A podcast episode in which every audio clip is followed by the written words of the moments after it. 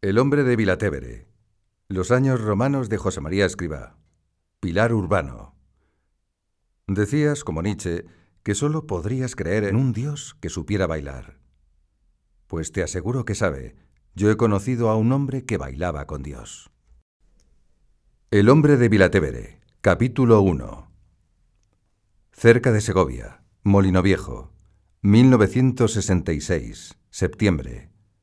Otoño y los chopos dorados. En la sala de estudios del pabellón, Luis Mosquera ha improvisado su taller de pintura. Por excepción, por absoluta excepción y porque me interesa el personaje, ha aceptado hacer un retrato fuera de su taller, desplazándose desde Madrid cada mañana. También el retratado ha tenido que vencer su repugnancia a estar mano sobre mano, posando, dos por cinco, diez sesiones como si yo fuese un artista de cine. Mosquera quería más tiempo. Necesito el doble, el triple de sesiones. Yo soy un pintor lento. Pienso mucho cada pincelada. Al fin se cierra el trato. Cinco sesiones de dos horas y media. Mosquera sabe que en esa ocasión el atuendo del retratado va a ser una dificultad ingrata. Monseñor Escribá de Balaguer viste una sotana negra, sin más relieve que una larga hilera vertical de diminutos botoncillos ni más contraste que los breves trazos blancos del alzacuello y el asomado de los puños. Toda la animación del cuadro ha de venir del rostro y de las manos. Ahí tiene que plasmar una expresión, un carácter, la encarnadura de una personalidad que entrevé vigorosa, rica en matices, de troquel irrepetible. Ahí tiene que dibujar a un hombre maduro, pero que transmite ardor de juventud un asceta, curtido en el dolor y sin embargo alegre. Una persona con entretelas de alma contemplativa, pero con un impetuoso pulso activo. Intelectual sin frialdades. Elegante sin atildamientos. Recio sin tosquedades. Llano sin campechanías. Sonrientemente serio y serenamente pujante. Un hombre de paz. Y con todo, un luchador. No hay más que mirarle. El mentón, adelantado y rotundo, denota tenacidad. Los labios finos y de comisuras pronunciadas delatan firmeza y autodominio. Las amplias arrugas de su frente, como gaviotas de alas extendidas, de sien a sien, describen una orografía bien roturada de sufrimientos pasados, o quizá presentes. Sí, sí, el pintor sabe que está ante un personaje de formidables contrastes. Durante largo rato le da vueltas y vueltas a un pequeño y tozudo dilema. ¿Sacerdotalmente viril o virilmente sacerdotal? Al fin, mientras recarga sus pinceles de siena y ocre, tierra y carne, resuelve. Un sacerdote con cuajo de hombre. Mosquera estudia esas manos, nervudas, fuertes, hábiles, expresivas. Imagina que habrán sostenido infinidad de veces la pluma estilográfica, que habrán pasado, cuenta a cuenta, muchos rosarios, que habrán confeccionado día a día, tantos años, el misterio cristiano de la Eucaristía. Son manos artesanas, manos laboriosas, manos hechas para el trabajo esmerado. El artista discurre, algo así como las manos de un alfarero, y desea untar su pincel en barro. En el conjunto del rostro hay tres trazos dominantes. Inteligencia, sí. Simpatía, o más bien una intensa capacidad de comunicación. Y un tercer elemento, profundo y sutil, que al pintor se le escapa y que será su desafío apasionante a lo largo de las cinco sesiones.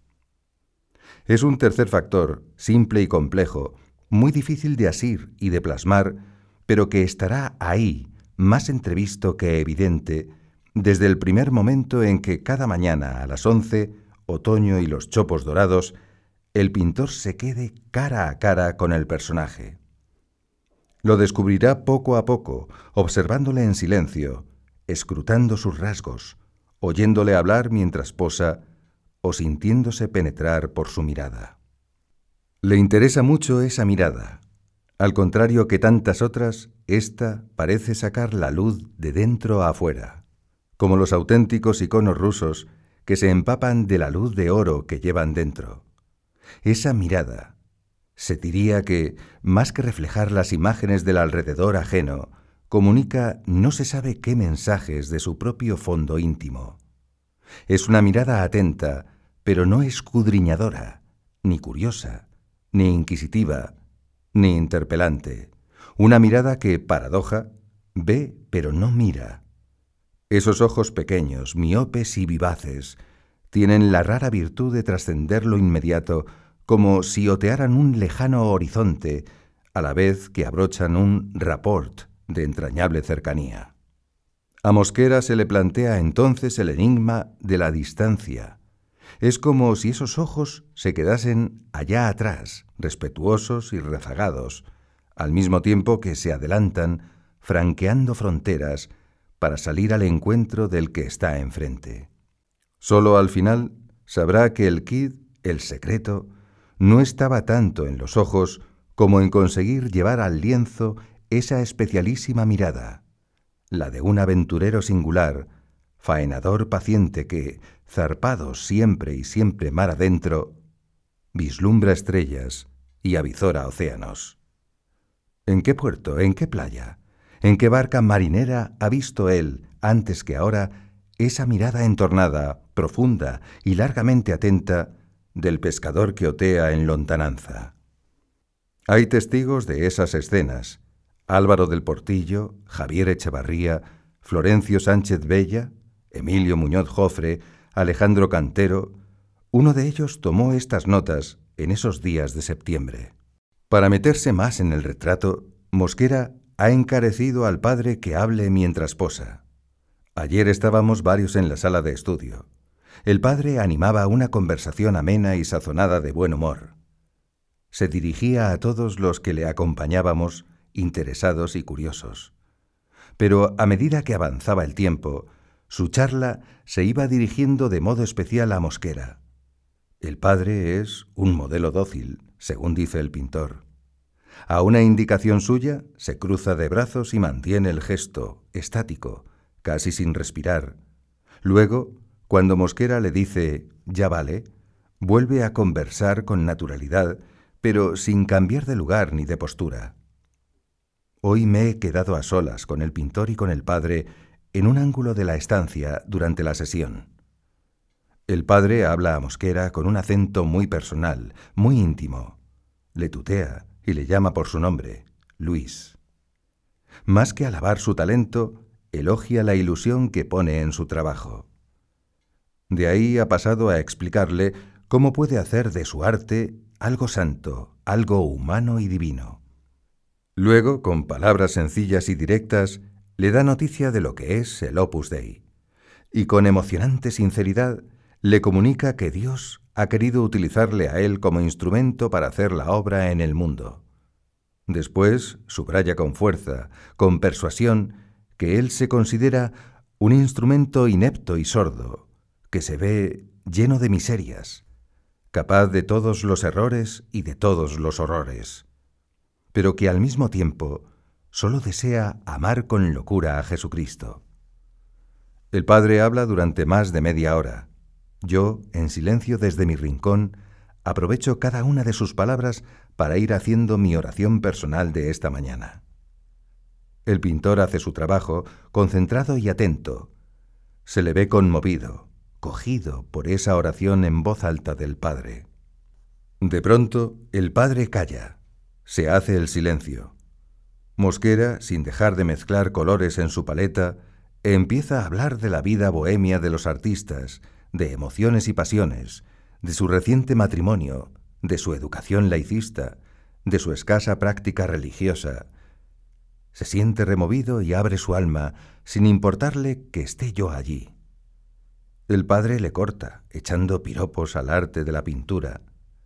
De intento, quiere evitar esa torrentera confidencial.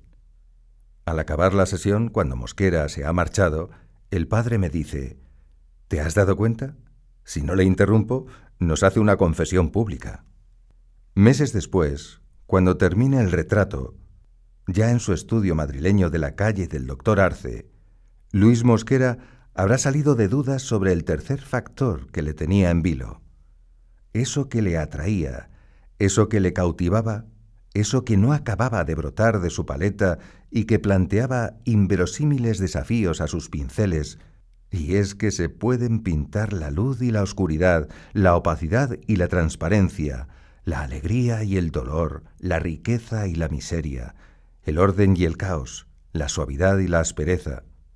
Todos esos son ejercicios arriesgados y difíciles, pero superables con destreza. Ahora bien, ¿quién se atreverá a pintar la gracia?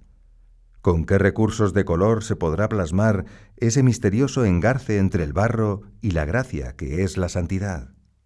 El artista, en sus cinco sesiones de Molino Viejo, intuyó, columbró y palpó que aquel cura que tenía delante era algo más que un prelado, algo más que un canciller, algo más que un fundador, algo más que un ilustre personaje, algo más y algo distinto. Era un santo de raza, era barro y gracia, un santo de la cabeza a los pies, pero con cuajo de hombre.